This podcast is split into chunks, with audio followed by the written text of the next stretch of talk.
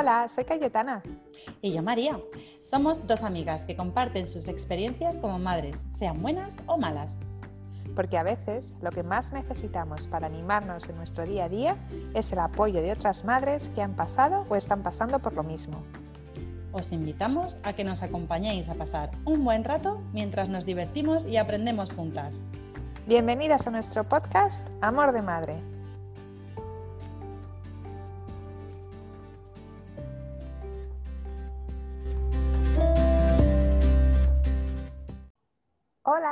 Todas, bienvenida a nuestro podcast Amor de Madre. Hola María, ¿cómo estás? Hola Cayetana, hola a todas nuestras oyentes. Estoy muy bien, una semana más aquí preparadas para hablar de otro tema súper interesante esta noche. ¿Qué tal? Muy bien. Y hoy tenemos un episodio que nos propuso nuestra oyente Sandra y que creemos que puede dar mucho de sí. Además, cada una de nosotras tienen posiciones y historias diferentes y pueden ser unas perspectivas muy complementarias. Así que esperamos que, que os guste mucho. Nuestro podcast de hoy, nuestro episodio 6, es sobre traerte tu país de origen a Australia. Y vamos a centrarnos en tres temas en particular. La comida y las tradiciones de mesa, las tradiciones culturales e, y el idioma. Y cuando estaba preparando el capítulo pensaba, así me voy a poner un poco romántica, pero realmente es como pensar sobre em, el corazón, el cuerpo y la mente, por así decir, ¿no? Lo que te traes de tu país de origen que tiene que ver con el cuerpo, que serían las comidas y las tradiciones de mesa, el corazón, que son más esa parte cultural, y la mente, que es el idioma y tu lengua materna. Y creo que todo esto viene a cuento porque cuando te mudas a otro país, bueno, pues te llevas muchas cosas eh, de tu historia contigo, ¿no? Y te llevas ese pasado contigo para construir un futuro que esperas tenga una mezcla de, de ambos países. Y lo que se hace todavía más interesante es que cuando tienes hijos en ese país nuevo donde te has asentado, ellos tienen una visión de tus tradiciones y de tu país de origen diferente. Eh, hace unos meses leí un libro que me encantó, que no está traducido al español, creo, que se llama um, Far from the Tree, que responde a un dicho en inglés, ¿no? que dice como la manzana nunca cae lejos del árbol, sería la traducción del dicho. Y, el título del libro se llama justo al contrario, Lejos del árbol. Y lo que viene a hablar a través de muchas historias y de análisis de muchas em, personas diferentes es cómo mm, las familias se crean alrededor de tradiciones verticales y horizontales. Entonces dice en el libro que una tradición vertical es cuando tus hijos, por así decir, son como tú, ¿no? Pues yo que sé, tú eres académico y tus hijos son académicos. Em, tú has nacido en España, en nuestro caso, tus hijos nacen en España. Entonces, esa, tradición vertical es como eh, algo que te vincula mucho con tu hijo porque comparte la misma experiencia que tú. Y en el libro lo que se dedica a investigar son lo que él llama tradiciones horizontales, que es cuando tu hijo o tu hija tienen una experiencia de vida muy diferente a la tuya. Por ejemplo, si tu hijo nace con una discapacidad que tú no tienes, o si tu hijo es homosexual y tú eres heterosexual, o si tu hijo o tu hija eh, han nacido en un país diferente al tuyo, ¿no? Y se dedica a analizar cómo los padres que son capaces de sobreponerse esa diferencia y entender la diferencia y a abrazar la diferencia del hijo o la hija son los mejores padres que puedes tener, versus los padres que rechazan esa diferencia, ¿no? que rechazan al niño o a la niña que es gay o que, o que es diferente de ellos, eh, tiene unas relaciones súper complejas y súper difíciles con ellos. Y este, este capítulo, cuando lo estaba preparando, me ha recordado mucho a ese libro, que pondré todos los detalles en, en las notas del show, porque es muy interesante pensar cómo nuestros hijos van a ser de diferentes de nosotros al haber nacido en un país que no es el nuestro, de origen, y qué podemos hacer para como construir ese puente ¿no? entre lo que nosotros hemos vivido a través de nuestra lengua, tradiciones y la comida, para que ellos puedan entender un poco mejor de dónde somos nosotros y tengan ese eh, vínculo con nuestra cultura de origen.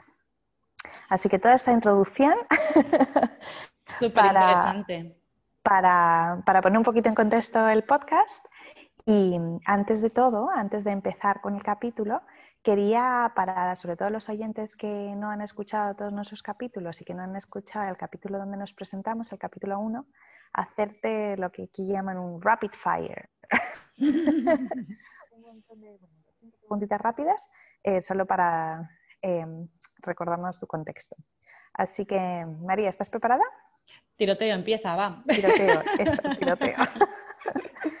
¿Cuál es tu país de origen, María, y tu ciudad?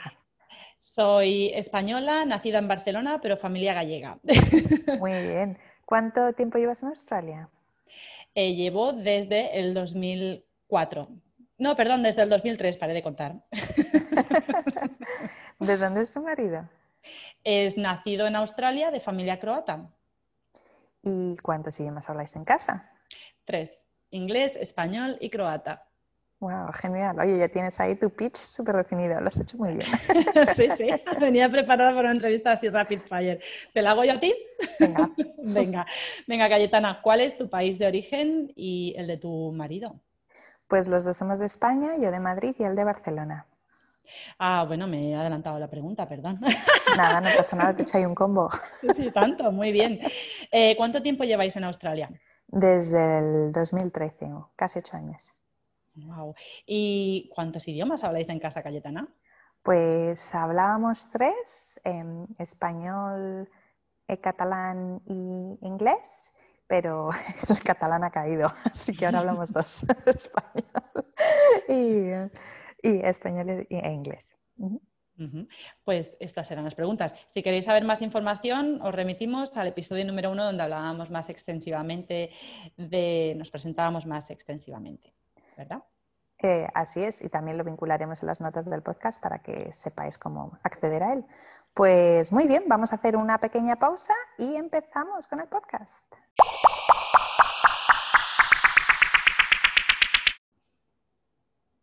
Bueno, Cayetana, pues a partir de ahí vamos a empezar ya hablando un poquito de, como decías tú, del cuerpo, de la comida. Em, vosotros los dos sois españoles.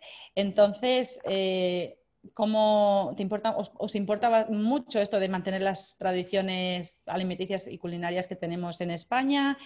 Eh, en nuestro país de origen, ¿no? En España, ¿lo mantenéis mucho en casa? ¿Le dais mucha importancia?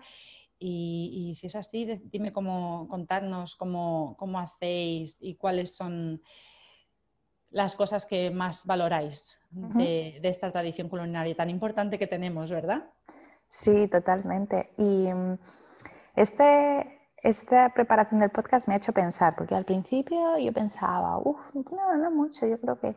Pero cuando me paré cinco o diez minutos a pensarlo, la verdad que me di cuenta que sí, que sobre todo lo que es a lo mejor no comidas en concreto tanto, pero la dieta mediterránea per se es lo que hacemos, o sea, es el tipo de dieta que tenemos y yo creo que la tengo tan de alguna manera tan es parte de mí que no me daba cuenta ¿no? de que casi de qué era lo que hacíamos, pero el tipo de dieta, el tipo de manera de cocinar, todo eso es el tipo de, alimentación que seguimos, la verdad. hay mucha comida española que a mí me gusta, de guisos, de legumbres, que a mis hijos no, porque no les gusta que las cosas estén mezcladas, lo cual te limita mucho. y que creo que es bastante normal a esta edad y eventualmente se pasa. Mis hijos, para los que os acabáis de incorporar, tienen 6 y 4 años y de momento así todas las cosas muy mezcla no les gusta, incluida la paella, que, que es así que hacemos bastante. Y, y, entonces, bueno, pues estamos ahí un poco limitados, pero para mi marido y para mí yo siempre hago pues eso, lentejas, guisos, gazpachos y, y si y si nos gusta. Una cosa que nos gusta y que nuestros niños sí siguen eh, y les, les interesa son los embutidos, los quesos y los encurtidos, esas cosas así. Mm. Y aquí, bueno, se pueden comprar, es verdad que claro, son bastante más caros que en España, pero los, los compramos habitualmente y, y han formado parte de nuestra, de nuestra dieta. Comemos muchas verduras y yo creo que la manera de comer es parecida en ese sentido. Eh, siempre cocinamos con aceite de oliva, mm, por supuesto. Y esto me recordaba, ¿te sabes el chiste este de dónde encuentras un español en Australia? En, la, en la fila de. No, no es la fila. Ay, bueno, estoy haciendo un butchering del chiste.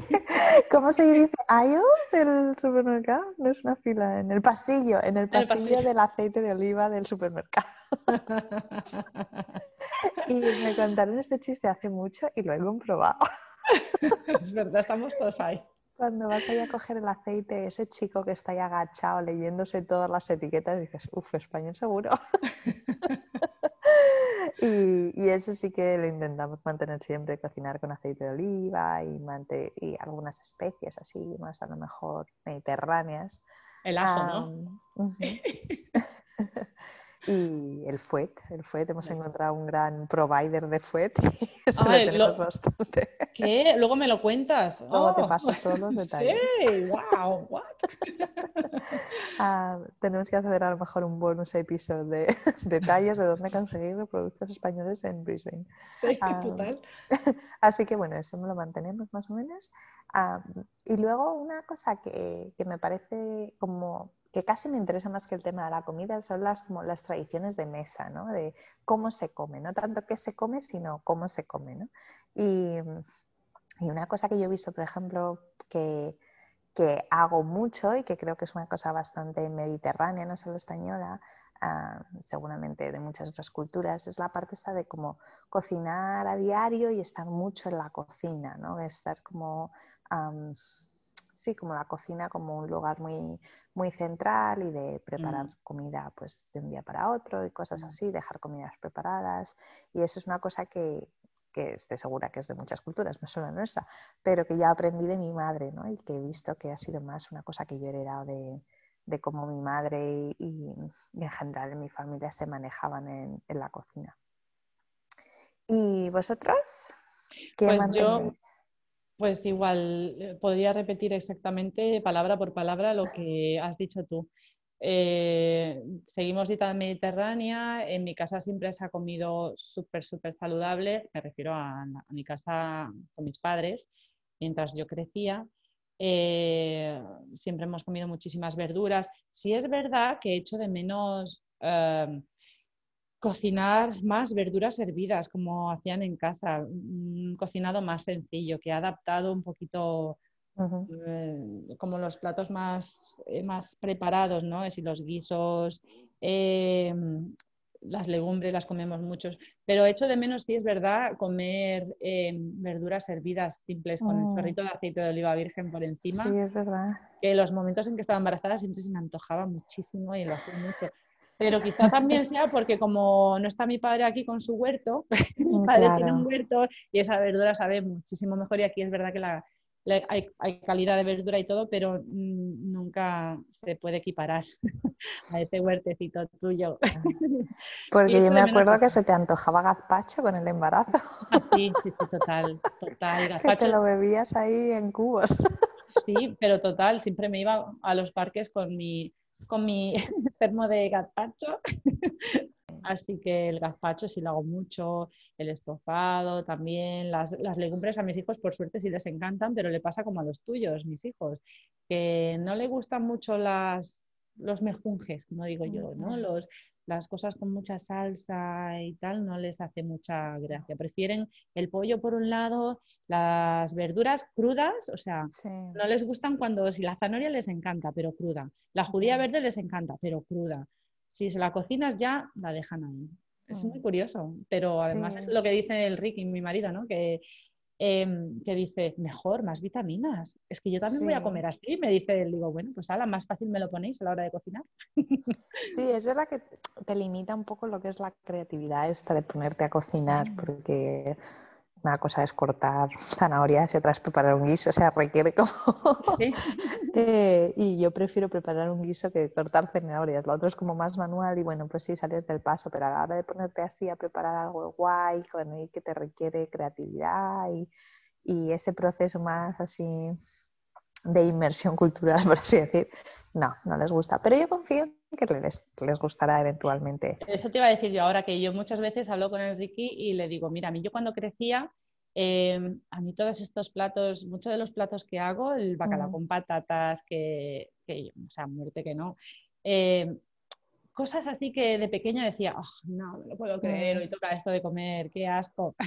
Pero ahora mm, me encantan, son de mis favoritos. Mm. Y yo le decía a él, y a él le pasaba lo mismo con la comida de, tradicional del país donde proviene su familia. Ellos eh, bueno, Ricky nació aquí en Australia, pero su familia es croata, entonces han crecido como aquí en mm. Australia, pero con una cultura súper croata. Mm, entonces también le pasaba que tenían todos estos platos que pues no les hacía nada ilusión cuando lo sabía, pero ahora adoran. Y yo creo que, bueno, tengo la esperanza, tanto yo como Ricky, ¿no? como mucha gente, que cuando crezcan, ahora no saben lo que es bueno, o sí, les gustan las, las, las las verduras me encanta, o sea, les gusta la fruta, les gusta la verdura cruda, fantástico, pues más vitaminas, es verdad, pero que cuando crezcan tendrán ese referente, tendrán, y para mí eso es muy importante y para Rick también es, muy importante, insistir en, comer y mira, que coman lo que coman, no les obligamos, pero está presente.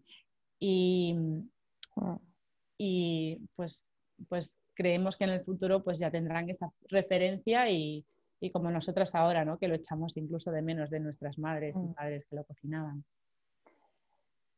Sí, tanto. Y yo creo que hay mucho de lo que dicen también los expertos, ¿no? De esa constante exposición a ello, sin forzar, pero bueno, que es una, una presencia que está ahí, que también influye ver que tus padres lo comen o que otra gente lo come, ¿no?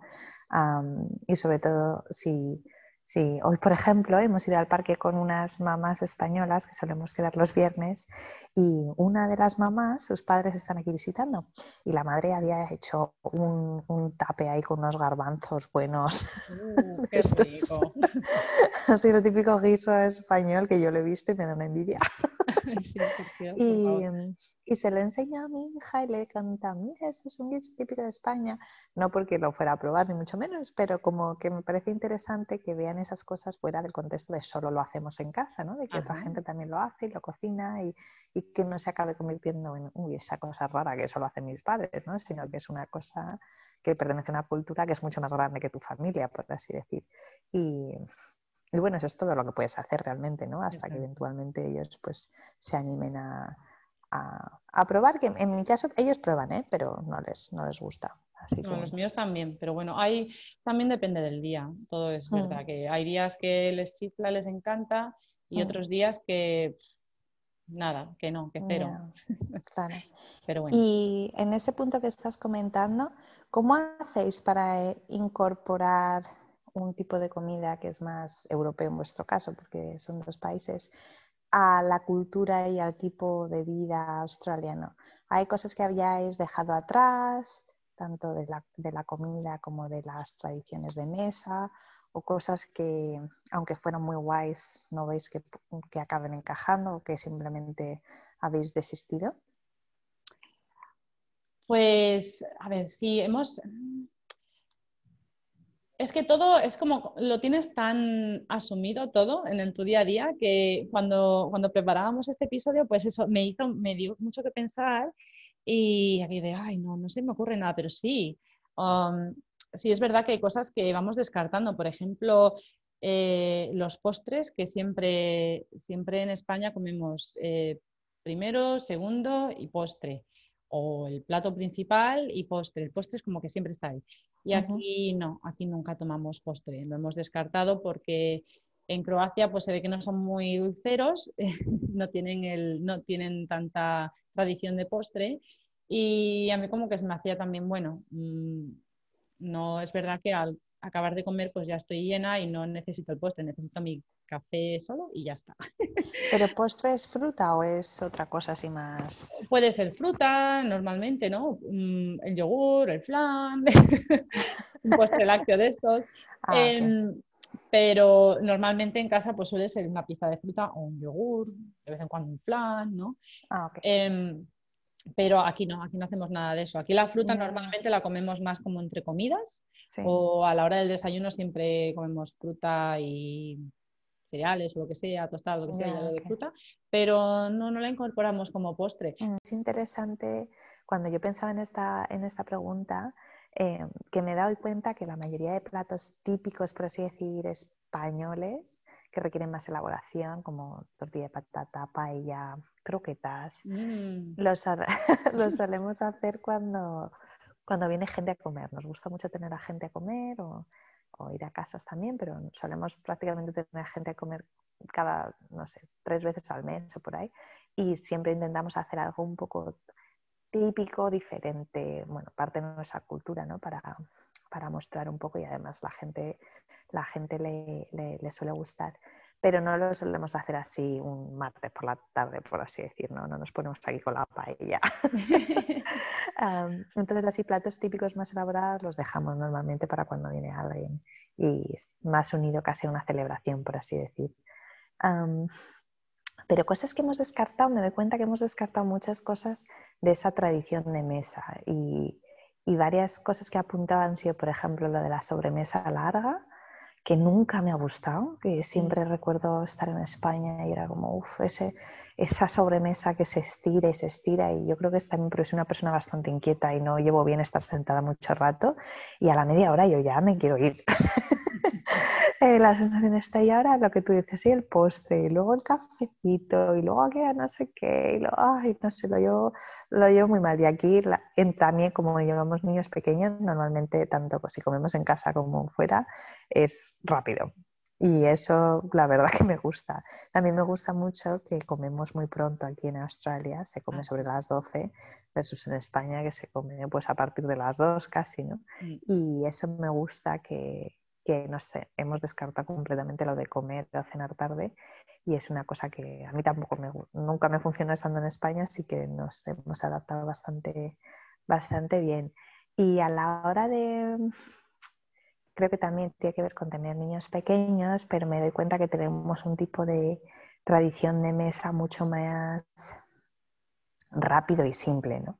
En mi casa creciendo era lo de poner la mesa en el salón, el mantel, los dos platos, los dos tenedores, los 27 cacharritos, y era todo un proceso, ¿no? Y entiendo que parte del ritual, mientras que aquí con los niños es mucho más simple y, muchas veces eh, ni hay mantel ni hay nada, es mucho más directa y más rápida. Y eso lo aprecio mucho, la sencillez que, que trae, ¿no? El, no tener que estar media hora para poner y quitar la mesa, no sé. Creo que lo hemos simplificado bastante. Y es una cosa que mis padres, por ejemplo, cuando vinieron notaron, ¿no? Porque me decían, ah, yo qué sé, los niños iban a cenar antes, eran más pequeños, y les ponemos la mesa. Uy, no, no, si los niños comen solos no se pone la mesa, comen aquí en el, en, como en el bench este de la cocina, ¿no? Madre, ah, Entonces ahí sí que vi como un poco las, las diferencias. Y la última cosa que yo creo que normalmente en España, sobre todo si tienes amigos y tal, eh, se acaba haciendo como muchas conversaciones múltiples a la mesa y eso es una cosa que, que, yo intento, bueno, no sé si es una tradición o un mal hábito, ¿no? El que haya muchas conversaciones, muchas interrupciones mm. e intento siempre que haya solo una conversación a la mesa si mis hijos intentan hablar y alguien más está hablando, les paro y que se cree eso, una única conversación en vez de siete, siete cosas a la vez. Yo te quería preguntar, ¿hay alguna tradición nueva, familiar o intracultural que os hayáis inventado o que haya surgido a partir de vivir aquí? Ah, esto me dio también un poco que pensar y mm, escamando un poquillo, eh, a ver, Celebramos Año Nuevo, pero un poco diferente. Hemos introducido las campanadas a las 9 de la mañana el 1 de enero. Porque aquí a las 9 de la mañana son las 12 de medianoche en España. Ahí están celebrando el fin de año. Entonces nos conectamos por FaceTime con mis padres y nos comemos las uvas juntos y hago los churros. Entonces comemos los churros y nos comemos las uvas con los yayos a las 9 de la mañana. Qué guay. y todos los, unos, los primeros de, de enero, pues hacemos eso a las 9 de la mañana, celebrar el fin de año. Porque a las a las 12 de la noche aquí todo el mundo está durmiendo.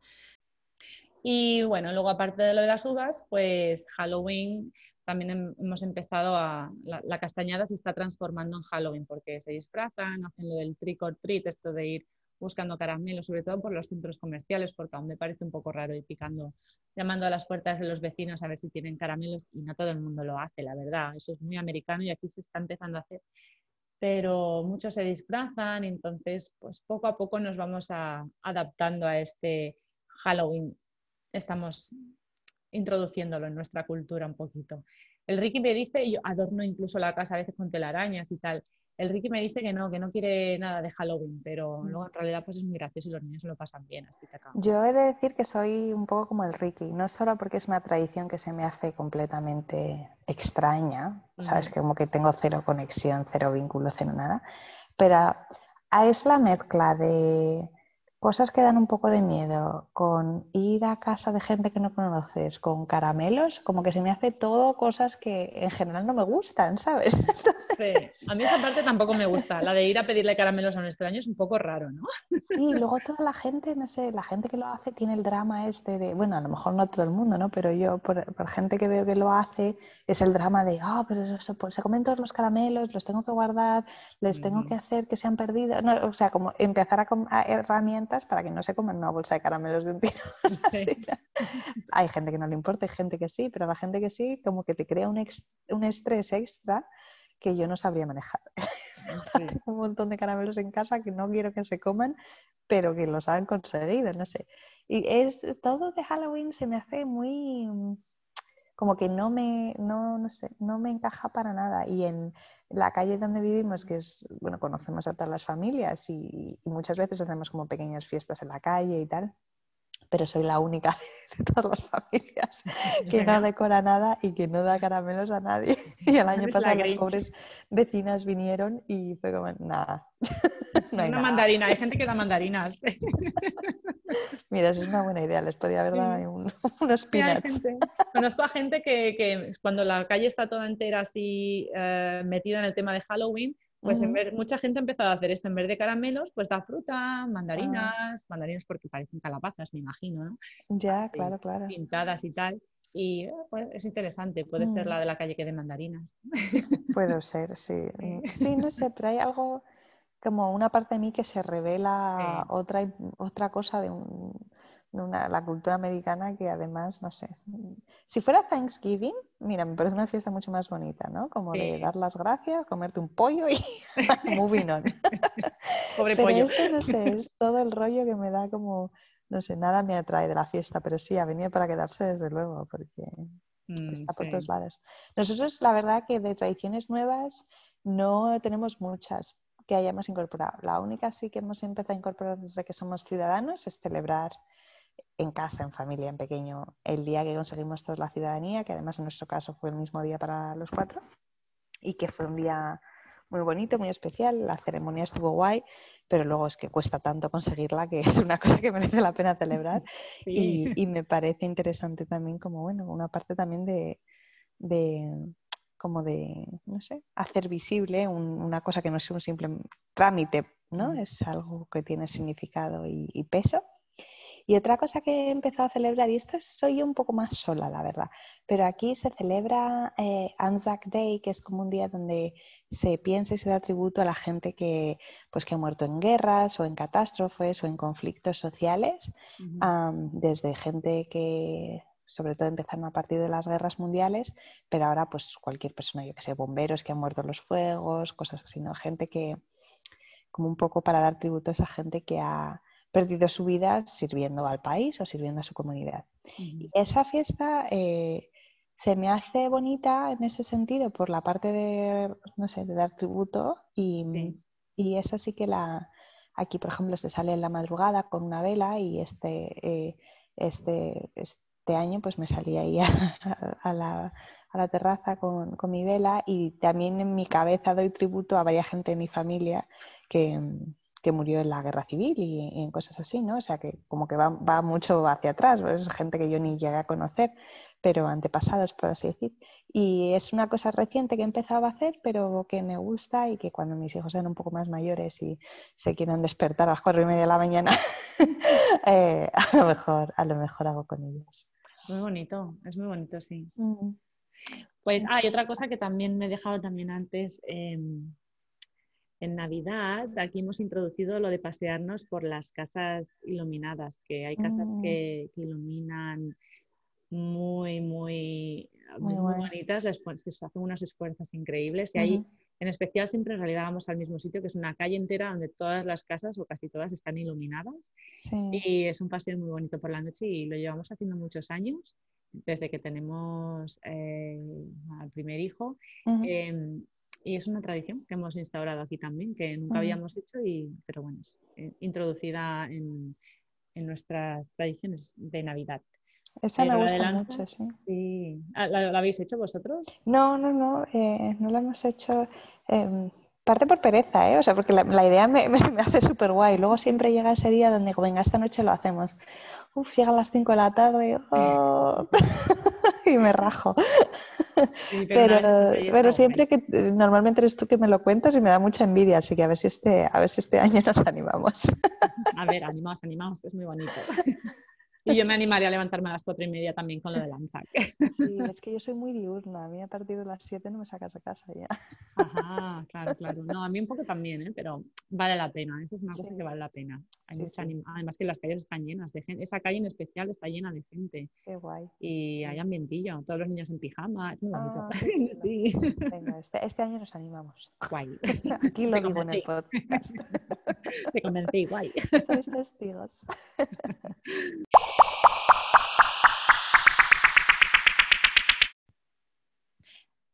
Bueno, pues Cayetana, después de esta pausa que hemos tenido, eh, vamos a hablar un poco de alguna tradición que teníamos, que solíamos celebrar y que aquí no ha cuajado, por las razones que fueran, por H o por B, no ha acabado de, que es un poco lo que decía yo antes. ¿Qué, qué cosas, tenéis alguna celebración así que no ha acabado de cuajar aquí? Sí, pues mira, la que más me viene a la cabeza es lo de la Navidad y es en función de lo que decíamos antes de la estacionalidad, porque en mi cabeza, y esto lo he hablado con gente pues, americana, un montón de gente de Europa, la Navidad está tan unida al frío y mm. a esa sensación de, invierno, de los días cortos, de que una Navidad con 40 grados y playa es que no computa en mi cabeza. Y ya son siete Navidades que llevamos aquí, que igual no son muchas, pero es que me da igual. es que no lo siento en absoluto. Es que no.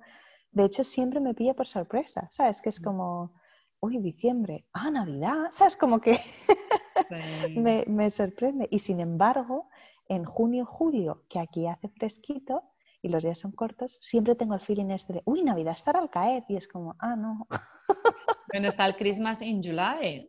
Eso lo, de eso, eso, lo hacíamos en, en, Sydney, lo celebramos un par de veces, ¿no? Lo de eh, Christmas in July.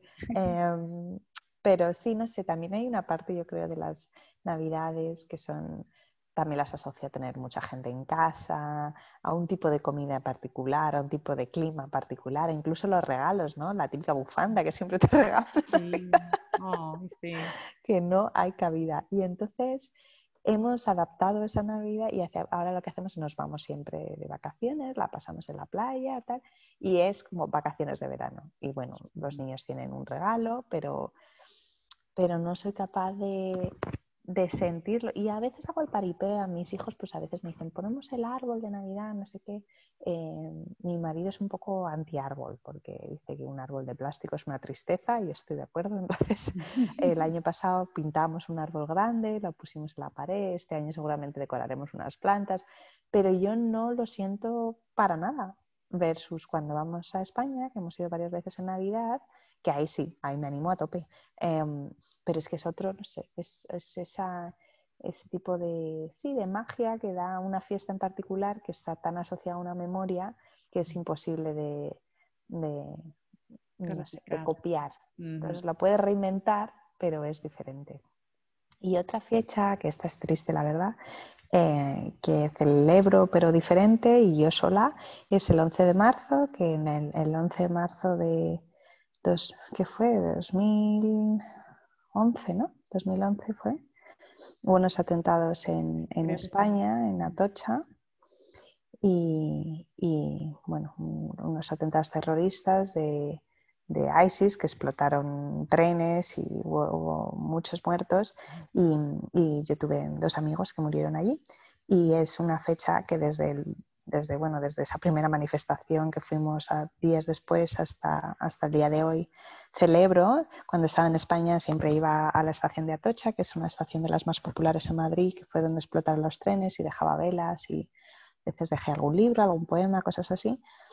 Pero claro, ahora ya no lo hago. Entonces, bueno, enciendo una vela en casa y es un día que Fíjate que ha habido tragedias en la historia, pero también como me tocó de cerca y, vi a, bueno, dos amigos que murieron y vi el drama de cerca que creo, eh, pues, pues celebro internamente, por, así decir. Pero eso sí que lo siento, la verdad, sí que siento no poder estar ahí, porque fíjate que han pasado años y, siempre que, no sé, siempre, siempre va gente, siempre lo intento seguir las noticias ese día y, y, tenerlo pendiente en la cabeza. Así que esas dos diría que son las, las cosas que no han cuajado aquí tal como eran en mm, España. ¿Cuáles son las tuyas? Pues sí, un poquito las navidades estoy contigo. No es lo mismo, nos falta el frío. Eh, todo, como decías, como decías tú, todo lo que rodea a la Navidad tiene mucho que ver con el invierno y con el frío. Cómo puedes adaptarlo, ¿no? Pero cómo cocinas y te comes toda esta comida tan altamente calórica en medio del verano, cuando al día siguiente seguramente te vas a la playa y te tienes que poner el bañador. y cuando hace frío, pues es, eh, es un poco más, es un poco más llevadero. Mm. Como que apetece un poco más, así que estoy contigo con lo de las navidades. No es lo mismo, lo celebramos igualmente porque Ricky tiene aquí su familia y tal, y bueno, mis padres vinieron un año que eran Navidades y también dicen, es que se hace muy difícil, muy difícil celebrar eh, las Navidades. No, no sientes que son Navidades, es más bien vacaciones de verano, ¿no? Como decías Pues y un poco también eh, lo que decías de San Jordi, que al principio lo celebraba, eh, me regalaba una rosa el Ricky, yo le compraba un libro, eh, pero poco a poco fue decayendo porque me, olvido ya, como no estás allí viviéndolo y aquí no, no, nadie te recuerda que San Jordi, San George. Esto es una cosa que o te la recuerda alguien o, cuando ya te la recuerda alguien en España ya ha pasado el día. Hmm. Porque ya te lo recuerda cuando se levantan ellos por la mañana y vamos por delante, entonces ya hmm. es tarde, por la tarde aquí ya dices, bueno, pues ya está, no lo hemos celebrado. O sea que esa también ha, decaído un poco. Eh, y es una celebración que me encanta, San Jordi, pero bueno. Mm, el carnaval también, como decía antes, lo de los disfraces queda un poco raro, ¿no? Disfrazarse aquí eh, a mitad de, del, en febrero, em, que suele caer en febrero, ¿no? Queda un poco raro así porque está fuera de contexto. No se celebra. Eh, creo, creo que en Sydney se celebra, pero pero creo que allí es eh, como que lo han adoptado eh, la comunidad gay, es más bien como la celebración. Ah, el Mardi Gras. El Mardi Gras, ¿no? Es, mm. entra en parte de lo que sería el carnaval. Sí, sí, sí. Eh, pero es muy loco aquello, ¿eh? Pero es muy loco, o sea, no tiene, en realidad no tiene mucho que ver con el carnaval de la manera en que yo lo conozco, o sea, en, en el momento, un momento de mi vivir en Australia que estuve en Sydney también y pensé, ah, pues me adhiero, me disfrazo y me adhiero, pero claro, no era lo mismo y no lo, acabé no haciéndolo. Fui a ver el de esto porque era lo más parecido al carnaval, pero, pero sí, no, o sea, esto ha decaído el carnaval. Em, y ya, ya no, bueno, y luego es una celebración, es una tradición, la, calzutada, que esto es una tradición catalana, no sé si tu marido te ha hablado de ella o si la conoces. Sí, sí, mis hermanas de hecho iban, lo hacían mucho porque mm. tengo una hermana que vive por esa zona de España y la celebraban religiosamente. me encantan. Y eso lo echo de menos porque aquí no hay calzots, aquí no hay. Es una cebolla especial que no, He intentado cultivarla también, pero no, no. Pero cuenta un poco cómo es, porque tiene, sí, claro, pues su miga. Tiene su miga, bueno, es una celebración donde básicamente es gastronómica. Eh, se trata de unas cebollas especiales, como un tipo de cebolleta mm, con su rama verde y todo, se asa las brasas y, y pues se come así. Lo, más guay de la calzuta es la salsa romesco que se come con, las cebolletas, que la tienes que, bueno, pelas las cebolletas después de estar eh, a la brasa, em, la mojas en la salsa romesco y te la comes con tu gran eh, babero. babero, con tu gran babero que te tienes que poner, te lo comes así, o sea, no te lo comes en un plato con tenedor y cuchillo, tienes que coger la cebolleta entera, alzarla y metértela en la boca. Es como un mago cuando se intenta meter el sable, Tipo, sí, sí, sí, exacto. No sabía muy bien cómo describirlo, perfecto. Así como un sable que lo alzas con tu mano estirada y, y pones la cabeza para arriba y te lo comes. Está muy rico. Y, Qué bueno. Y mira, el Ricky la probó también que dijo, ah, es que cuando lo explicas dices, una cebolleta asada. Que, que, Qué bueno, está muy rico. Pero el Ricky cuando lo probó dice, ahora lo entiendo todo, esto está muy bueno, todo está en la salsa, yo creo, ¿eh?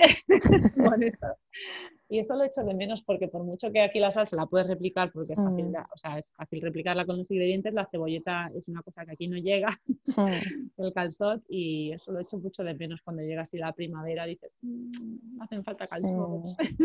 En esa línea de gastronómica, una cosa que tampoco celebramos nosotros aquí, pero que sobre todo la, la familia de mi marido hace mucho, es la de el 26 de que es San Esteban, ¿no? 26 de diciembre. Sí, sí que en su casa su madre, que es una excelente cocinera, hace como los típicos canelones y tal. Mm. Y, eso, pues bueno, él, claro, eso ya no, no, lo hacemos tampoco. Y yo creo que a él eso le da más pena que la Navidad Sí, es que el San Esteban es muy, San Esteban es muy, muy importante también, sí, es tan importante como la Navidad, yo diría. ¿eh? Bueno, aquí está el mm. Boxing Day, ¿no? Que es el día de las cajas, pero no tiene mucha significancia.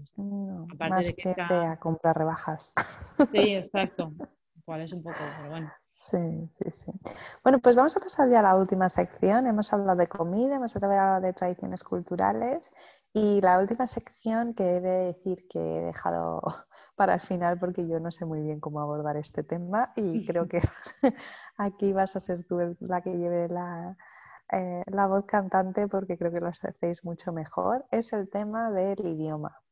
¿Cómo mm. mantenéis los idiomas, en vuestro caso dos, muy diferentes, en vuestra casa? Bueno, hasta ahora te digo que ha ido bien la cosa.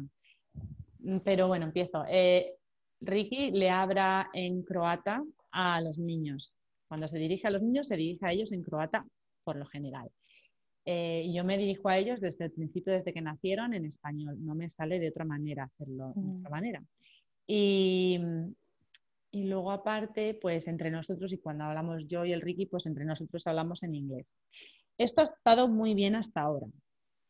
Eh, ahora eh, mi hijo mayor ha empezado a ir al colegio y eh, pues este año se ha complicado la cosa. Es cierto que eh, mi hijo mayor habla todo el rato en inglés, se dirige a sus hermanos en inglés, los niños mm. pequeños están empezando, los mellis, a, decir sus primeras palabras y muchas de ellas son en inglés y son por su hermano, lo sabemos porque nosotros no hablamos con ellos en inglés. Eh, entonces está yendo un poquito de control. Pero ah, tengo constantemente como un mantra que me repito de dos personas que, ¿sabes aquello que alguien te dice cuando alguien te dice una cosa y se te queda grabada a fuego, dos personas que me dijeron eh, cada una su historia y se me quedó grabada a fuego. Por un lado, mi suegra. Mi suegra, mm, yo le pregunté, bueno, ¿y cómo hicisteis para que ellos siguieran hablando en, croata en casa? Porque tanto el padre como la madre de, de Ricky son croatas. Y entonces me dijeron, claro, Enrique tiene un hermano que es un año menor que él. Y entonces cuando empezaron a ir al colegio, pues venían a casa, hablaban en inglés, pues lo mismo que nos está pasando a nosotras con nuestros hijos, pues igual. Eh, y ella me dijo, bueno, es que cuando empezaban a hacerlo nosotros no les hacíamos ni caso hasta que nos lo decían en croata y nos lo repetían en inglés, en inglés y decíamos, no, hasta que no nos los digas en, croata, no, no sé lo que me quieres decir. Y claro, ellos sabían que lo entendían, pero como que les obligaban. Y eso es lo que estoy haciendo yo con, con, mi hijo mayor. Pues también se lo digo y a veces la verdad es que estoy flaqueando un poco porque eh, tampoco quiero estar ahí detrás de él todo el día. Que me lo repitas, que no te entiendo. Es que es muy pesado eso. Muy pesado y no quiero ser tampoco tan pensada porque mi hijo también, también mi hijo me pone los ojos en blanco. Que es que no me sale. Pero claro, me doy cuenta que cuanto menos lo use, mm, más difícil le va a resultar. Así que un poco sí que tengo que forzarlo. Y luego a fuego también, eso se me quedó grabado, lo que me dijo mi, suegra. Y pues eh, le ha funcionado bastante bien porque no todos los los amigos de, del Ricky, que crecieron en comunidad con otros mm, amigos también que eran croatas y no todos saben hablar eh, croata igual de bien que él y su hermano. Em, y luego aparte, no hace mucho conocí también a una chica canadiense que se llama María y es que su madre, ella nació en, Canadá, eh, pero su madre es mexicana y el padre era canadiense, es canadiense, perdón. Y, y entonces cuando me la presentaron, eh, dije, ah, María, dice, sí, mi madre es mexicana. Digo, ah, entonces sabes hablar español. Y me dice, me dijo, no, y eso es algo que siempre le echaré en cara a mi madre, porque ella empezó hablando en español hasta que tuve tres años, me dijo. Y como ahí empecé a hablar en inglés, ya lo dejó y lo abandonó y empezó a hablarme en inglés y es por eso que no sé español y siempre se lo he echado en cara. Te quiero mucho a mi madre y todo, pero, pero me da pena que hubiera desistido. Y eso también se me quedó grabado a fuego, porque dije, claro, a lo mejor ahora obviamente les, les resulta pesado y todo, pero es tan mm. importante para el futuro, es una, un regalo que les viene como un skill que les viene, ¿cómo se dice skill en español, por cierto? Pregunta del ah. podcast del día.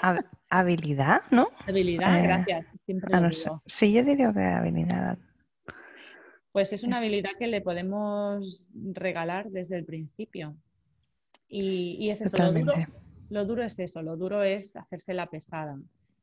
Sí. pero bueno, Sí, porque yo ahí veo, hijo, yo os veo a vosotros y de verdad que sois ejemplo, ¿eh? porque no, porque lo hacéis, vamos, sí. está en vuestra casa muchas veces y, y, lo hacéis y ves que funciona, ¿no? Te quería preguntar, ¿tú entiendes al Ricky y el Ricky te entiende a ti? Pues eh, estamos aprendiendo, sí. Al principio yo no tenía ni, idea, el croata es un idioma eslávico, eh, es muy diferente a cualquier idioma que yo conozco, eh, como que tengo conocimientos de algunos idiomas, pero todos, todos son de raíz latina y el eslávico como que no lo tengo muy controlado. Lo bueno que tiene el croata es que comparte el mismo alfabeto que nosotros, que si fueran mm. serbios o, o, macedonios de un país de estos tienen el cirílico y eso ahí ya me pierde, Pero bueno, menos mal que lo puedo por lo menos lo puedo leer, ¿no? Como digo yo. Y poco a mm. poco sí me voy enterando y él también, también entiende bastante, gracias a que eso que nos hemos enseñado así como de, de lado, al hablarle a nuestros hijos desde que son bebés y tal, pues más fácil aprender de esa manera y vas captando muchas más cosas. El año pasado, de hecho, fuimos a Croacia y me di cuenta que sabía mucho croata. Dije, ¡uh, qué bien! qué guay. Y, y, te iba a preguntar también, ¿tenéis alguna estrategia o algo para como comunicar? Oye, le he dicho esto o le acabo de decir eso. ¿Y cómo, cómo lo hacéis? Pues sí, porque muchas veces es eso que aunque uno piensa que él lo ha captado o él piensa que yo lo he captado, mm. Eh, mm, muchas veces entendemos mal. Entonces, ahora sí le digo así como por abajo, mira, no, que le he dicho esto, que ahora te vendrá a ti y te preguntará esto seguramente, pero yo le he dicho esto. Y sí, tendemos a explicarnos así rápidamente, hacernos como un, disclaimer. Claro, es que eso es importante porque si ya hay a veces malos entendidos hablando el mismo idioma, entiendo que con dos debe ser a veces un poco la fiesta de... Sobre todo si crees que lo has entendido, ¿no? Y a lo mejor has entendido otra cosa. Y los hay, siguen habiendo malos entendidos igualmente, pero, pero por lo general bien, porque lo básico como que lo entendemos, aunque hay veces que digo que no, que no hay más galletas. y viene y le da una, ah, que yo he pensado que le digas que, le habías dicho que sí, que, puede comer galletas. Pero bueno, pasa pocas veces, pasa pocas veces. Ay, qué bueno. ¿Y vosotros qué? ¿Cómo lo lleváis? Ay, pues yo la verdad que lo llevo mal y sobre todo lo llevo mal porque ha sido mi error y me doy cuenta ahora que son un poco más mayores de lo difícil, lo que tú dices, lo difícil que es echar marcha atrás, por así decir. Entonces, cuando mi hijo nació, le hablábamos en español, mi marido le hablaba en catalán, de hecho tenemos vídeos así, pues eso, de mi hijo con un año y mi marido le hablaba todo el rato en catalán. Y, y fuimos a una escuela, bueno, su primer childcare era, hablaban en español que es un childcare que a las que vivís en sin y os interesa, se llama Amigos con doble S, está en Glip y es un centro súper, súper guay, em, fundado por los inmigrantes, uno de los primeros grupos de inmigrantes españoles que llegó allí. Entonces hablaban en español y en inglés, muy guay. Y, pero en algún momento, que no sé muy bien ni cómo pasó, mi hijo empezó a hablarme en inglés pues con, pues no sé, dos años, tres años, y yo le empecé a contestar en inglés. Y nunca fue una decisión consciente, ¿sabes? No es que no me diera cuenta, pero nunca fue que yo dijera, venga, pues si me habla en inglés, yo les respondo en inglés. Simplemente me salía. Y no sé, y, y me daba cuenta de que no estaba bien, pero cada vez me costaba más volver atrás porque cada vez le costaba más hablar español, por así decir. Mm. Y la cosa se acabó de torcer del todo cuando nació mi hija, que además empezó a hablar prontísimo. Y mi hija nunca habló en español de entrada, porque mi hijo sus primeras palabritas sí que fueron agua, mamá, o lo que fuera que dijera, pero mi hija ya no. Y era porque también mi hijo le hablaba en inglés a ella siempre desde el principio. Y, y bueno, entonces ahora ya lo intento, mi marido entonces dejó el catalán para hablar en español, él es muchísimo más constante y ahora lo que sí que me doy cada vez que me doy cuenta que le estoy hablando en inglés, retomo y cambio al español. Pero es un tema que me da una pereza infinita porque la comunicación así es que fluye fluye muy mal, claro, pues dices algo, ¿what? pues vuelves solo a decir o, le, lo buscas otra palabra, no sé, y ya, ya desisto, no sé, o sea, sabiendo la importancia que tiene, la constancia esa que tienes tú de mantenerlo y el no, o lo que tiene tu suegra, ¿no? Se me hace admirable, pero yo la verdad que no tengo esa paciencia, no sé. La tengo para otras cosas, ¿eh? pues mira, eso no. A propósito de esto, escuchaba yo una psicóloga en un podcast hace muy poquito, esta misma semana o la semana anterior, eh, y hablaba un poquito de algo relacionado con esto, de que es em, que como hay que reprogramar nuestro chip, que nuestro cerebro es un poco como un ordenador y que cuando lo tenemos acostumbrado a funcionar de cierta manera, pues es muy difícil cambiarlo, pero todo empieza como haciendo pequeños cambios, pero muy pequeños, mínimos, entonces vas acostumbrando al cerebro a hacer pequeños cambios y, y al final esa se vuelve tu, tu nueva normalidad.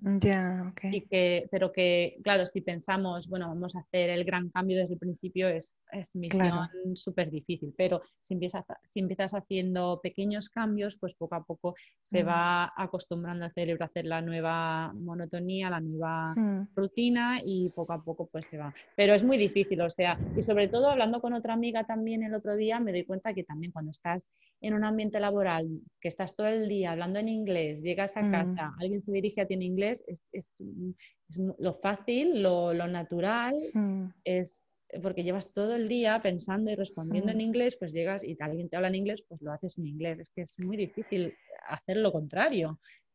Sí, sí, eh, no sé, a mí hay una parte que creo que tiene que ver también. Yo fui a un colegio donde se hablaba otra lengua además del español y se, habla, era, bueno, se hablaba en esa lengua todo el rato. Entonces siempre teníamos la cosa de los profesores, si ellos te hablaban en un idioma, tú les tenías que contestar en ese idioma, les contestabas en español y te mandaban al director, o sea, no se acordaban un pelo. Estaba como súper prohibido, ¿no? Porque todo el punto era que aprendieras a ese idioma, hablarlo bilingüe, que, que, yo lo aprendí, ahora ya se me olvida todo, pero en su momento lo era. Y, em, y entonces, ¿sabes? Como que noto que tengo ese punto ahí de, wow, esto, ¿sabes? Si alguien te habla en un idioma y tú sabes ese idioma, tienes que contestar en ese idioma, como el punto este casi de, ay, es que si no me van a, me va a caer una bronca, tengo eso que también me afecta y me he dado cuenta, después de pensarlo bastante, pero eh, me he dado cuenta que tengo esa cosa de, no, no, es que es de muy mala educación, si alguien te habla en un idioma, contestarle en uno que un idioma diferente. y creo que eso me ha influido un poco, no, no quiero echarle toda la culpa a eso, ni mucho menos, pero eso me ha influido un poco. Pero con lo que dices de esta psicóloga, una cosa que, que estoy haciendo mm, parecida, porque me he dado cuenta lo que tú dices, que intentar cambiarlo todo es muy difícil, es la cotidianidad, las cosas que son de casa, que tienen que ver con pues, la cena, la ducha, el baño, cosas así, esas sí las hablo en español y me sale bastante normal. Me cuesta mucho cosas que tienen que ver con la escuela, con sus amigos mm, em, o dinámicas de cosas así. Entonces ahí, bueno, pues si empiezo a hablar en, inglés, me doy cuenta que hablo que no, cambio el español, me dice no te entiendo, cambio el inglés y ahí voy, back and forth, back and forth. Pero con, el, con las cosas de la cotidianidad, como son más fáciles y son cosas que vas contando a la vez que vas haciendo, me entienden mucho mejor. Entonces sí que me he dado cuenta que en ese entorno más casero me es mucho más fácil mantener la parte del, del español. Mientras cuando es que les estoy explicando cualquier cosa, el otro día le estaba explicando a mi hijo lo que era la capa de ozono, no sé por a propósito de qué, hice un trabajo bastante penoso intentando explicarlo, por cierto, pero ni lo intenté en español, ¿sabes? es que no me va a entender y me va a empezar, what, what, what, y me voy a rayar, porque además se me hace súper, no sé, súper molesto, ¿sabes? Cuando estás contando algo y que te interrumpan, ¿qué? ¿Qué? No entiendo, ¿qué? ¿Qué? Es como que me dan ganas de desistir, de, puff, paso, ¿sabes? Pero sé que no debo pasar, entonces como prefiero mantener la comunicación aunque sea en otro idioma. Pero bueno, si mi mensaje aquí para todos los que nos escuchan es hacer lo que hace María, por Dios. No, bueno, cada uno hace lo que puede también y también hay que mirar el contexto y como decía, es que es difícil. Una vez, eh, para mí es relativamente, o sea, yo no tengo esa, ese, esa, esa dificultad de que llego del trabajo, de hablar en inglés, que claro, yo estoy con ellos, entonces eh, no tengo, hmm. a lo mejor otro gallo cantaría, ¿no? Si me pasara como a mi amiga o como, como a ti, si estáis en el, en el trabajo, ¿no? Y, y, llegas del trabajo y, y, todo el día en inglés y ya tienes como esa canción metida adentro y pum. O sea, a lo mejor otro gallo cantaría, pero pero bueno, cada uno también, también es que al final del día también estás cansado y todo y tienes que buscar también lo que sea más fácil y, llevarte bien con tu hijo, que yo también me estoy empezando a cuestionar a veces de decir, oh, te tengo que volver a repetirle, Ay, que no, no te he entendido, me hago pesada hasta para mí misma. Ya, claro, es que se hace aburrido. En cualquier caso no es fácil, mm. seguro. Yo ahí veo cierta tensión, claro, porque mi marido les habla en español, entonces en cuanto a él no le entienden, vienen a mí, ¿no?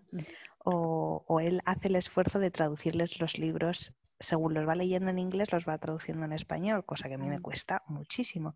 Entonces muchas veces es, no, no, pero que no nos lo lea papá porque lo lee en español y no lo entiendo. Entonces yo sí que noto, claro, que crea que muchas veces quieren hacer cosas o que las haga yo porque a él le cuesta entenderle, ¿no? Y no quiero crear esa como esa diferencia. Entonces, por ese lado tengo que hacer también el esfuerzo.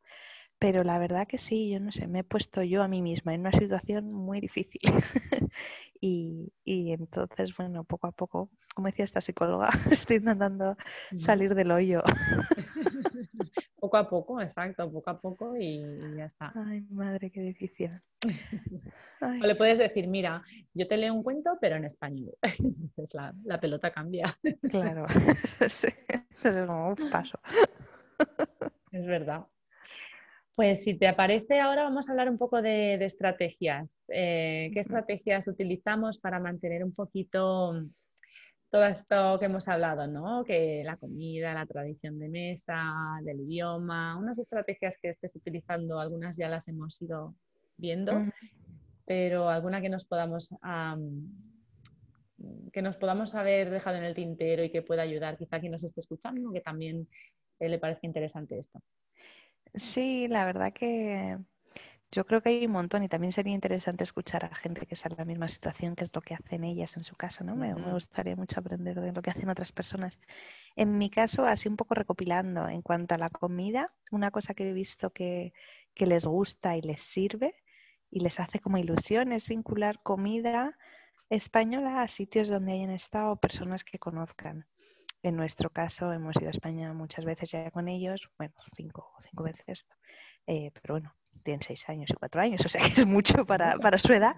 Y, y, han, pues, han comido churros con chocolate en un sitio, han comido un guiso de verduras en otro, han comido, yo qué sé, turrón en no sé qué. Entonces, em, como vincularlo cada vez que están expuestos a eso, eh, pues ¿te acuerdas que comimos churros cuando estuvimos en, España, en esta cafetería? Y se acuerdan, les hace mucha ilusión. Y si ya tengo fotos, que normalmente intento siempre cuando estamos ahí hacer muchas fotos, pues les hace como un montón, un montón de ilusión. Todo lo que sea, pues ¿te acuerdas que comimos este guiso con la yaya? Ah, sí, entonces eso mola. Mm. Y creo que les ayuda a establecer esa conexión de comida que pertenece al lugar y una cultura. Buena estrategia. Sí, eh, otra cosa que hacemos, todo esto parece que lleva una super elaboración y es un poco cuando me acuerdo y si tengo una foto a mano, o sea, tampoco te creas que... Según Pero... preparas el plato, estás buscando en la biblioteca de fotos ahí, ah, mira esta foto aquí, ya, la voy a presentar junto con el plato en plan menú. no, que a veces cuando se presentan estas cosas es como, ala, venga, más trabajo, ¿no? Pero bueno, que si me acuerdo y me viene bien, pero normalmente... Eh, Em, si ya lo tienes en la cabeza, ¿no? Hacer algo parecido, pues es más fácil acordarse. luego, aceptar que las tradiciones van a ser diferentes, porque sí que me acuerdo al principio, por ejemplo, con lo de la Navidad, que me frustraba un poco, ¿no? Porque decías, es que es que no es Navidad, yo qué sé, no, estaba como medio, medio un poco enfadada de, pero ¿cómo va a Navidad? sí, estaba ahí un poco, no sé, eh, renegada de casi celebrarla, ¿no? De imposible, no puede ser Navidad, si es que hace calor, no quiero, me niego. y ahora pues he aprendido a, bueno, pues es una Navidad diferente y cuando vamos a Europa es la Navidad europea, guay. y cuando estamos aquí pues es la playa y, unas gambas a la parrilla y tira, ¿no? Pues, pues bueno, pues ya está. Y muñecos de nieve de arena, Cayetana, que son muy guays. De nieve de arena. yo qué sé. Entonces, aceptar esa diferencia y celebrar la diferencia más que intentar replicarlo, ¿no? Una cosa graciosa que hacemos con la noche de San Juan, que evidentemente no hacemos hoguera de verdad en la playa, ni mucho menos, es pongo una imagen de, de fuego en el iPad, en plan vídeo de YouTube del fuego, y saltamos el iPad por encima. Me encanta. Embracing, embracing the difference. Claro, nosotros hacemos lo mismo de poner una hoguera, un fueguecito, ponemos el aire acondicionado a tope en Navidad para que haga frío en casa. Y ponemos en la pantalla de la tele, ponemos eh, una hoguera de estas de ah, YouTube. un fueguecito, bueno, una hoguera, no, un fueguecito, con el sonido a tope para que se escuche. Tic, tic, tic, oh. se va quemando. Oye, pues crea ambientazo, eso y los villancicos y el frío del aire, del aire acondicionado, nos ponemos el jersey. Ay, madre. energéticamente no está bien, pero sí, a mí me podría la, el sentimiento de culpa. Ay. Y luego creo que con respecto al idioma, bueno, ya da algunos de los tips que estoy intentando seguir, pero sobre todo, bueno, cuando me frustro conmigo misma, me recuerdo que al final lo que quiero primar es la comunicación y la conexión al lenguaje. Y que lo que quiero es que mis hijos se sientan que yo les entiendo, que ellos me entienden y que me pueden contar cualquier cosa. Lo último que quiero es que digan, Uf, me ha pasado esto, pero uf, paso de contárselo, que tengo que pensar cómo, ¿no? Eh, que seguramente no pase o no llegue hasta ese extremo, pero que intento, bueno, cuando las cosas se ponen así de jolín, no hablan nada de español, pensar, bueno, por lo menos nos comunicamos y hay una comunicación fluida, sea en el idioma que sea. Pues eso me gusta, eso me hace pensar mucho a mí también, de que, eh, y por eso es lo que te decía, que estoy un poco rayada por el insistirle tanto a, mi mayor también y, me da un poco de miedo eso, de que deje de venir a mí porque, porque pues eso, que le dé palo, el tener que, le dé mucha pereza tener que traducir, pensar y, y ahora el Ricky, por ejemplo, sí que desiste un poco y, y le explica cosas en inglés y, le mm. habla en inglés de vez en cuando. Y me da un poco de miedo, así que es, buen, es buena idea esto también. De, bueno, pues lo más importante es que nos comuniquemos y que ante todo pues puedas venir a mí y explicarme las cosas. Eso es verdad que debería de ser el, eh, el paso, a, el paso más importante, digamos. Sí. Me gusta. ¿Y, tú? Y nosotros, pues, eh, un poco igual que tú también, un poco igual que vosotros. Eh, me gusta contarles alguna historia acerca, quizá con la comida, alguna historia mm, acerca de la comida que he preparado. Pues mira, esto que he hecho hoy es un plato que me encantaba cuando era pequeña, era de mis platos favoritos. Eh, un plato así que no es muy tradicional, pero que en mi casa cocinaba muy, a ver, cuando, cuando yo qué bueno, hacemos algo rápido y, me encantaba este plato. Era muy sencillo, pero me encantaba y lo hago de vez en cuando y les encanta. Y... ¿Es el arroz amarillo? El arroz amarillo, sí. Te lo conoces hasta tú. Tiene mucho éxito el arroz amarillo, ¿no? Es un arroz con carne picada. no es paella, es arroz amarillo. esa raza mayor porque es con carne picada, o sea, es súper sencillo, pero era uno de mis platos favoritos cuando yo era pequeña y, y, es uno de los platos favoritos de mis hijos también. Y, bueno, porque les cuento, pues esto era uno de mis platos favoritos. Y, yo este plato lo hacía mi, mi padre, el Yayo, y, me encantaba cuando lo hacía. Y, este plato lo hacía la Yaya y no conozco a nadie que lo haga mejor que ella. Y, mm, eso está muy guay. Entonces, pues como que lo relacionan un poquito más pues, con la tradición ya no solamente culinaria, sino familiar también, ¿no? Y, en cuanto a tradiciones, pues cuando hacemos algo así en plan San Juan o, cualquier otra celebración, pues les explico un poco la historia. Hace poco, hace poco, no, y Dios mío, ya fue en julio, fue el Día de Galicia y les decían, pues mira, hoy es el Día de Galicia y el Día de Galicia pues hace esto y, y mira, cosas típicas de Galicia y les explico un poco de qué va la cosa, ¿no? O, de San Juan, pues mira, las hogueras se hacían por esto y se siguen haciendo por esto y al principio significaban esto y esto es las tradiciones que se hacen. No sé, darles como un poco la historia de lo que va la fiesta, que, y claro, las cosas se hacen como Halloween, realmente qué es el significado nadie lo sabe. Y ahora, pues ahora cuando venga Halloween, pues también les explicaré la tradición, ¿no? Pues mm. se lo he explicado también muchas veces a Grande ya le resuena bastante de que la celebración de, bueno, pues esta noche hay como una creencia que los muertos y quizá por ahí va Halloween, pero em, sin meterles tampoco miedo, pero no sé, me gusta explicarles todo, todo esto y así como que lo entienden quizá un poquito mejor y ven que no solamente es caramelos, no solamente es el fuego, ¿no? Que hay una historia detrás de ello. Y en cuanto al idioma, pues pues aparte de la estrategia de que siempre les hablo español, pues eh, si es verdad que si al cabo de dos veces, como dices tú, que es verdad que empiezan con el what, what, no entiendo, ¿qué quieres decir? Pues si se lo digo al cabo de dos veces en español, si no me han entendido todavía, si se lo digo en inglés y luego lo vuelvo a decir en español, ¿ves esto? Pues tal. Y, ah, bueno, ya, y lo van entendiendo un poquito mejor sobre todo el mayor, los pequeños, pues a ver qué tal. Yo creo que va a ser un poco más, más difícil con los pequeños por esto que decimos, ¿no? que los mayores se dirigen a ellos en inglés todo el rato y, y, es como su, su faro, ¿no? El, el, hermano mayor es el faro al que, que les guía. Entonces, veremos. Muchas veces les pongo música española, que eso también ayuda. Sí, eso lo hacemos nosotros también, eso está guay. Sí, así como más animado, no solamente es, oh, qué aburrimiento, es música, que también hay canciones muy divertidas, las ponemos y bailamos. Eh, a veces pongo los dibujos, eh, estos así por Netflix o por, por el Prime Video, que los ponemos en español, o cuando veo alguna cosa le pongo el, el español, que va un poco en contra de lo que yo mm, siempre digo, que yo no me veo, no me puedo creer que toda mi infancia y mi adolescencia y todo haya visto, visto todas las películas dobladas al español. Ya, Suenan tan diferentes, un poco shock, pero ahora he empezado a ponerlas a veces en español porque, porque eh, pues es otra manera de... No lo hago siempre, pero a veces si el Ricky viene y dice, pero no me lo puedo creer, estás, estás viendo las dobladas, pero ¿esto qué es? Eh, sí, bueno, es que estaba así, ha salido así y lo he dejado. Mentira,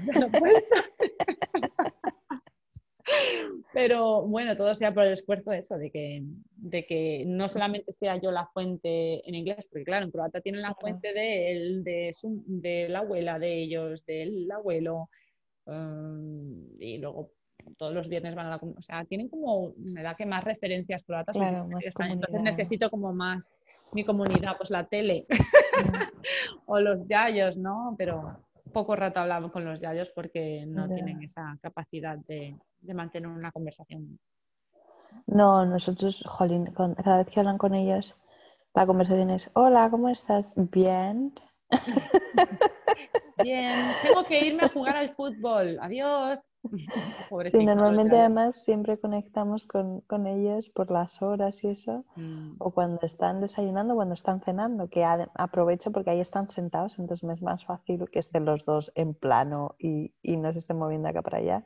Entonces siempre, comiendo, comes, um, how do you banana? y ahí es cuando empezamos a, yo traduciendo de fondo, plátano. Así que un poco desastre cómo, cómo funciona la cosa. Y al final ya, pues bueno, pues ellos desisten y, y entre que mis padres están por el móvil, que no oyen súper, súper, súper bien, y los otros ahí susurrando en inglés, es una conversación muy cortada. Igual, sí, lo mismo, por eso. Necesitamos más eh, fuentes en español, así que pues a veces hecho mano de eso. Y bueno, y a ver en qué resulta todo esto. Lo diremos aquí unos años, a ver qué tal. Sí, sí, sí, tendremos un apartado B. Amor de madre 20 años más tarde. Revisitamos. Revisitamos. Bueno, María, pues yo creo que ha sido un capítulo muy interesante. Hemos tocado varios temas y el próximo, sin embargo, vamos a hacer un cambio de marchas y hablar de algo completamente diferente. Muy diferente y a propósito de lo que alguna de nuestras oyentes ha propuesto también, eh, nos ha parecido muy interesante tocar el tema de las mujeres y el rol que las mujeres desarrollamos en la sociedad de hoy en día. Los múltiples roles que, llevamos a cabo en nuestro día a día, lo que se espera de nosotras, lo que esperamos nosotras de nosotras mismas. Eh, y de las expectativas que nos creamos y que la gente tiene de nosotras. Vamos a hablar de todo esto un poquito, va a ser un poco intenso, pero muy interesante, me pareció muy interesante esta propuesta de esta oyente, así que muchas gracias por, vuestras sugerencias, como veis las vamos tomando todas, vamos tomando nota de todas ellas y, y nos han encantado estas sugerencias y que trataremos de todo esto de las mujeres y nuestro rol en la sociedad. Sí, genial. Va a ser eso, un capítulo intenso y que a todas nos toca muy de cerca de una manera u otra, ¿no? Y, lo, que decimos, eh, como veis, nos encanta que nos mandéis vuestras ideas. Agradecemos mucho a Almudena su propuesta y si tenéis otras ideas, sugerencias, cosas que queráis compartir, por favor, mandádnoslas, que nos encantará escucharlas. Y con eso nos despedimos hasta la semana que viene. Que paséis muy buena semana y nos vemos pronto. Muchas gracias por escucharnos. Hasta la semana que viene.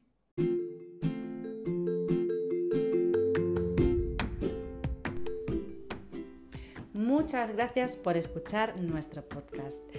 Si os queréis poner en contacto con nosotras para enviarnos vuestras sugerencias o para compartir con nosotras vuestras experiencias o vuestra opinión sobre alguno de los temas tratados, os animamos a escribirnos a nuestro correo electrónico amordemadrepodcast.gmail.com Para estar a la última de las noticias relacionadas con nuestro podcast, también podéis seguirnos en cualquiera de nuestras redes sociales. En Instagram y Facebook también es Amor de Madre Podcast. En Instagram todo junto y en Facebook separado, Amor de Madre Podcast. O también en nuestro blog, donde encontraréis toda la información sobre este episodio amordemadrepodcast.wordpress.com. Y si os gusta nuestro podcast, por favor compartirlo y suscribiros, y así no os perderéis ningún episodio. Además, si os lo permite la plataforma desde la que nos escucháis, nos ayudará a que le deis al like y que nos dejéis una evaluación. Muchas gracias por acompañarnos.